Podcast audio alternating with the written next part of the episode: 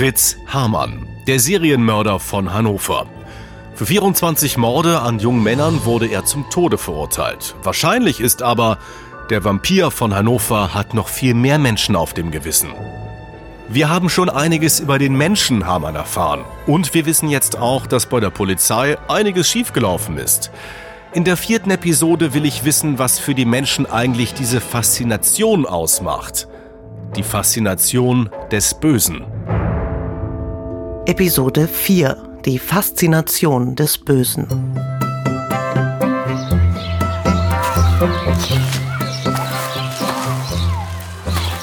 Was ist los, Ernst? Clara, ich weiß nicht.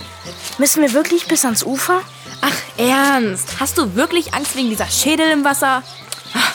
Ich glaube, in dieser stinkenden Leine schwimmen noch ganz andere Sachen. Sumpfmonster vielleicht. Huh. Clara, lass das. Ich will nicht. Was ist, wenn der Menschenfresser auf uns wartet? Ernst, du, du bist echt ein Angsthase. Jeder weiß doch, dass es sowas wie Menschenfresser nicht... Ah! Clara! Warte, ich komme. Mist! Hier! Greif meine Hand! Ich schaffe es nicht! Irgendwas hat sich an meinem Fuß verfangen. Oh nein! Hier, ich nehme den langen Ast. Vielleicht klappt's ja damit. Jetzt gib schon her! Greif zu! Ich hab ihn! Komm, komm! Ich hab's. Gut. Danke. Bitte, bitte sag Mama nichts davon. Du weißt ja, sie will nicht, dass wir. Ernst? Was ist? Warum starrst du so? Oh Gott. Clara. Was hast du denn da aus dem Wasser gezogen?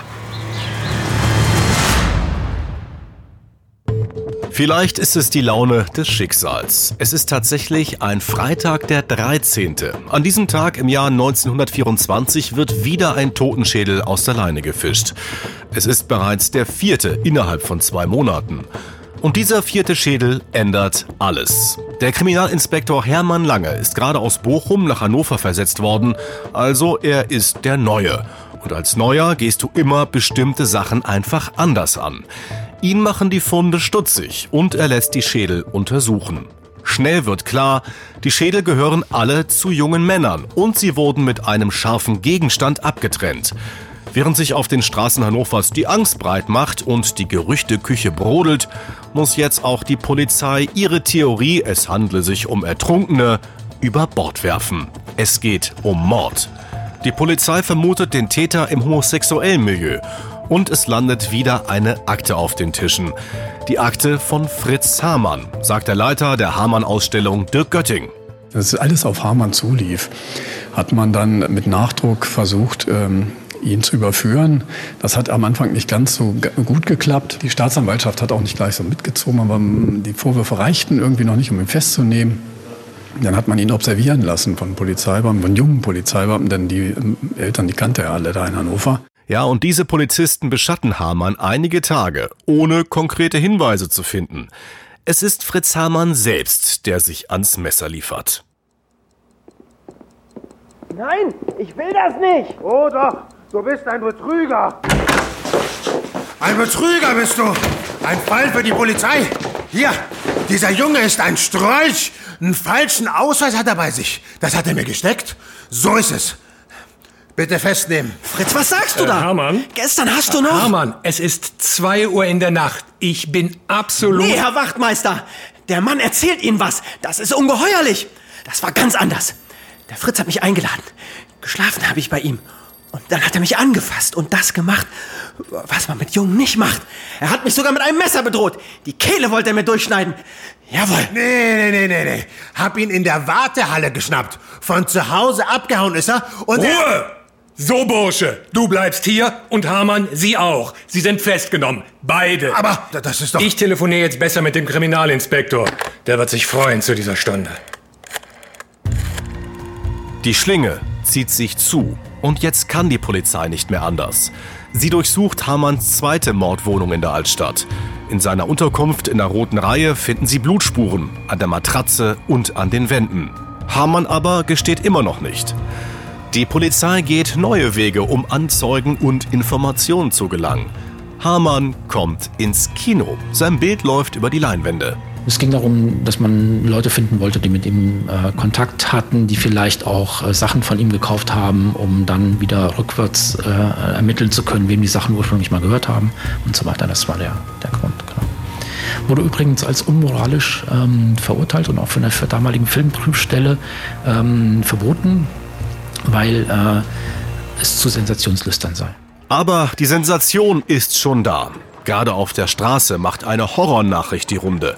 Der Gelegenheitsschlachter und Händler Hamann hat das Fleisch seiner Opfer verkauft. Eine schaurige gute Nachtgeschichte? Kannibalismus, einen anderen Menschen zu essen, ist ein gesellschaftliches Tabu. Ein sehr stark wirkendes gesellschaftliches Tabu. Und ähm, die Vorstellung, dass Hamann das Fleisch seiner Opfer verkauft hat und man dann selber quasi unwissentlich und äh, ohne sein eigenes Wollen zum Kannibalen wurde und Menschenfleisch gegessen hatte. Das ist eine Vorstellung, die in den Köpfen der Menschen aktiviert wurde durch die Umstände. Hamann hat Fleisch verkauft, Hamann hat Leichen zerstückelt. Dass man das zusammenbringt, ist irgendwie logisch und ähm, liegt auch wirklich auf der Hand. Und man kann es auch nicht ausräumen, dass er das nicht gemacht hat. Das wissen wir nicht. Er hat gesagt, er hat es nicht gemacht. Tatsächlich hält sich die Aussage, der Hamann hat seine Opfer zur Wurst verarbeitet, hartnäckig bis heute, ohne Beweis. Zeitungen weit über Hannover hinaus entdecken 1924 den Fall für sich. Reporter kommen in die Stadt und sie berichten über eine Story, die sich eben gut erzählen und verkaufen lässt. Natürlich haben sie damit Auflage gemacht. Es geht auch um die Angstlust, um die Faszination, die diese Taten mit sich bringen. Also davon zu lesen, dass jemand beim Geschlechtsakt jemand anderen umbringt, das ist schon etwas, was sich viele Leute vielleicht so nicht vorstellen können. Aber dadurch, dass es relativ deutlich beschrieben wurde in der Zeitung, einen Einbruch findet in das normale Leben. Und die Schauergeschichten die romantische, also die schwarze Romantik sozusagen, die Schauergeschichten, die Horrorgeschichten, ähm, sind nichts anderes. Das Böse bricht völlig unerwartet in die menschliche Gemeinschaft ein, verbreitet Chaos und muss irgendwie bewältigt werden. Also letztlich ist es eigentlich auch nur eine gute Horrorgeschichte. Und die Zeitungen aus aller Welt erschaffen ein Monster. Oft lesen die Menschen in Deutschland, England oder Frankreich vom Vampir aus Hannover. Für den Hamann-Experten Thomas Keiler ist das nichts Ungewöhnliches. Das ist das, was in Serienmordfällen eigentlich immer passiert. Wir als Gesellschaft konstruieren ein Zwitterwesen. Außermenschlich wird er zum Werwolf erklärt, zum Vampir, zum minderwertigen Psychopathen, damit man erklären kann, dass da etwas passiert ist, was normale Menschen nicht tun. Und gleichzeitig muss er aber Mensch bleiben, Täter bleiben, weil ja klar ist, er ist kein Monster, er ist ein Mensch. Er stammt aus unserer Mitte und deswegen können wir ihn auch verurteilen. Die Kreatur auf der einen Seite und der Killer auf der anderen Seite. Das sind die beiden Bilder, die wir eigentlich mit einem Serienmörder verbinden müssen. Aber die Gesellschaft, deren moralische Ordnung gestört ist, muss in irgendeiner Weise die Sicherheit bekommen, dass diese Person nicht mehr unter ihnen weilt. Auch heute noch greifen vor allem die Boulevardblätter, wenn es um Mord oder Vergewaltigung geht, in die Monsterschublade. Das wird allerdings für Ermittler zum Problem. Das sagt mir Carsten Schütter vom Landeskriminalamt in Hannover. Da ist es ja schwierig, äh, das übereinzukriegen, dass sie eine andere Seite haben, eine zweite Seite haben, ein anderes Leben führen und äh, neben ihrem sozialen Leben, neben ihrem normalen Familienleben plötzlich auf der anderen Seite töten, morden, vergewaltigen das ist immer das Problem, gerade wenn wir in die Öffentlichkeit gehen und beschreiben einen, einen Mörder, versuchen einen Zeugenaufruf zu finden und, und jeder hat, macht sich ein Bild von den Beschreibungen. Wenn in, in den Medien ein Bild äh, von, einem, von einer Bestie, von einem Monster beschrieben wird, dann verfestigt das, äh, sich das in den, in den Köpfen und äh, wenn wir dann kommen und versuchen, jemanden zu beschreiben, das kann auch der Nachbar von nebenan sein, das kann dein Bankberater, das kann dein Hausarzt sein. Es ist unheimlich schwierig. Bei uns gibt es ein Stichwort, wenn wir in die Öffentlichkeit gehen und einen Menschen nach dem Täterprofil, das wir erarbeitet haben, beschreiben und wir sehen genau einen solchen Menschen, der mit beiden Beinen in der Gesellschaft steht, dann gibt es bei uns ein, ein, ein Stichwort, äh, das nennt sich, wir müssen den Täter entmonstern in der Öffentlichkeit. Wir müssen aus ihm einen Mensch machen, dass wir Hinweise auf ihn kriegen. Das Bild von dem Serienkiller als Monster wird auch im jungen deutschen Kino verarbeitet. Der Film M von Fritz Lang. Warum sie? Warum sie? Nur Fallchen, bald kommt der schwarze Mann zu dir mit dem kleinen Hackeballchen. Mach er Schabe Fleisch aus dir. Du bist raus.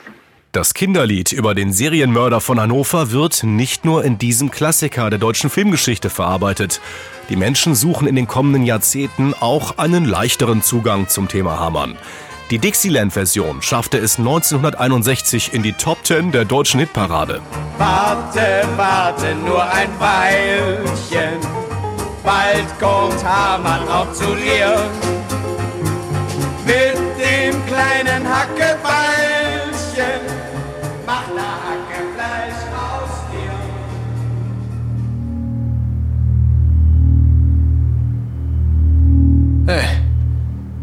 wachen Sie auf. Hamann. Wachen Sie auf. Die Seelen der Toten werden Sie holen. Zeit für ein Geständnis. Hamann sieht die beiden Polizisten im schwachen Licht kaum. Rot flackern Kerzen in den Augenhöhlen von vier Totenschädeln. Es sind die einzigen Lichtquellen im Raum. Ja, schauen Sie ruhig zur Decke, aber wegschauen hilft nicht. Es ist Ihr Werk. Diese Knochen da, die Schädel. Das sind Ihre Opfer. Wollen Sie nicht doch endlich was erzählen? Hamann sitzt seit Tagen in dieser Zelle, ohne Haftbefehl. Dann ergreift er die Hände von Lange und Rätz. Ich möchte endlich wieder ohne diese Lichtköpfe und den, den Knochensack ruhig in meiner Zelle schlafen. Ich möchte ein Geständnis ablegen.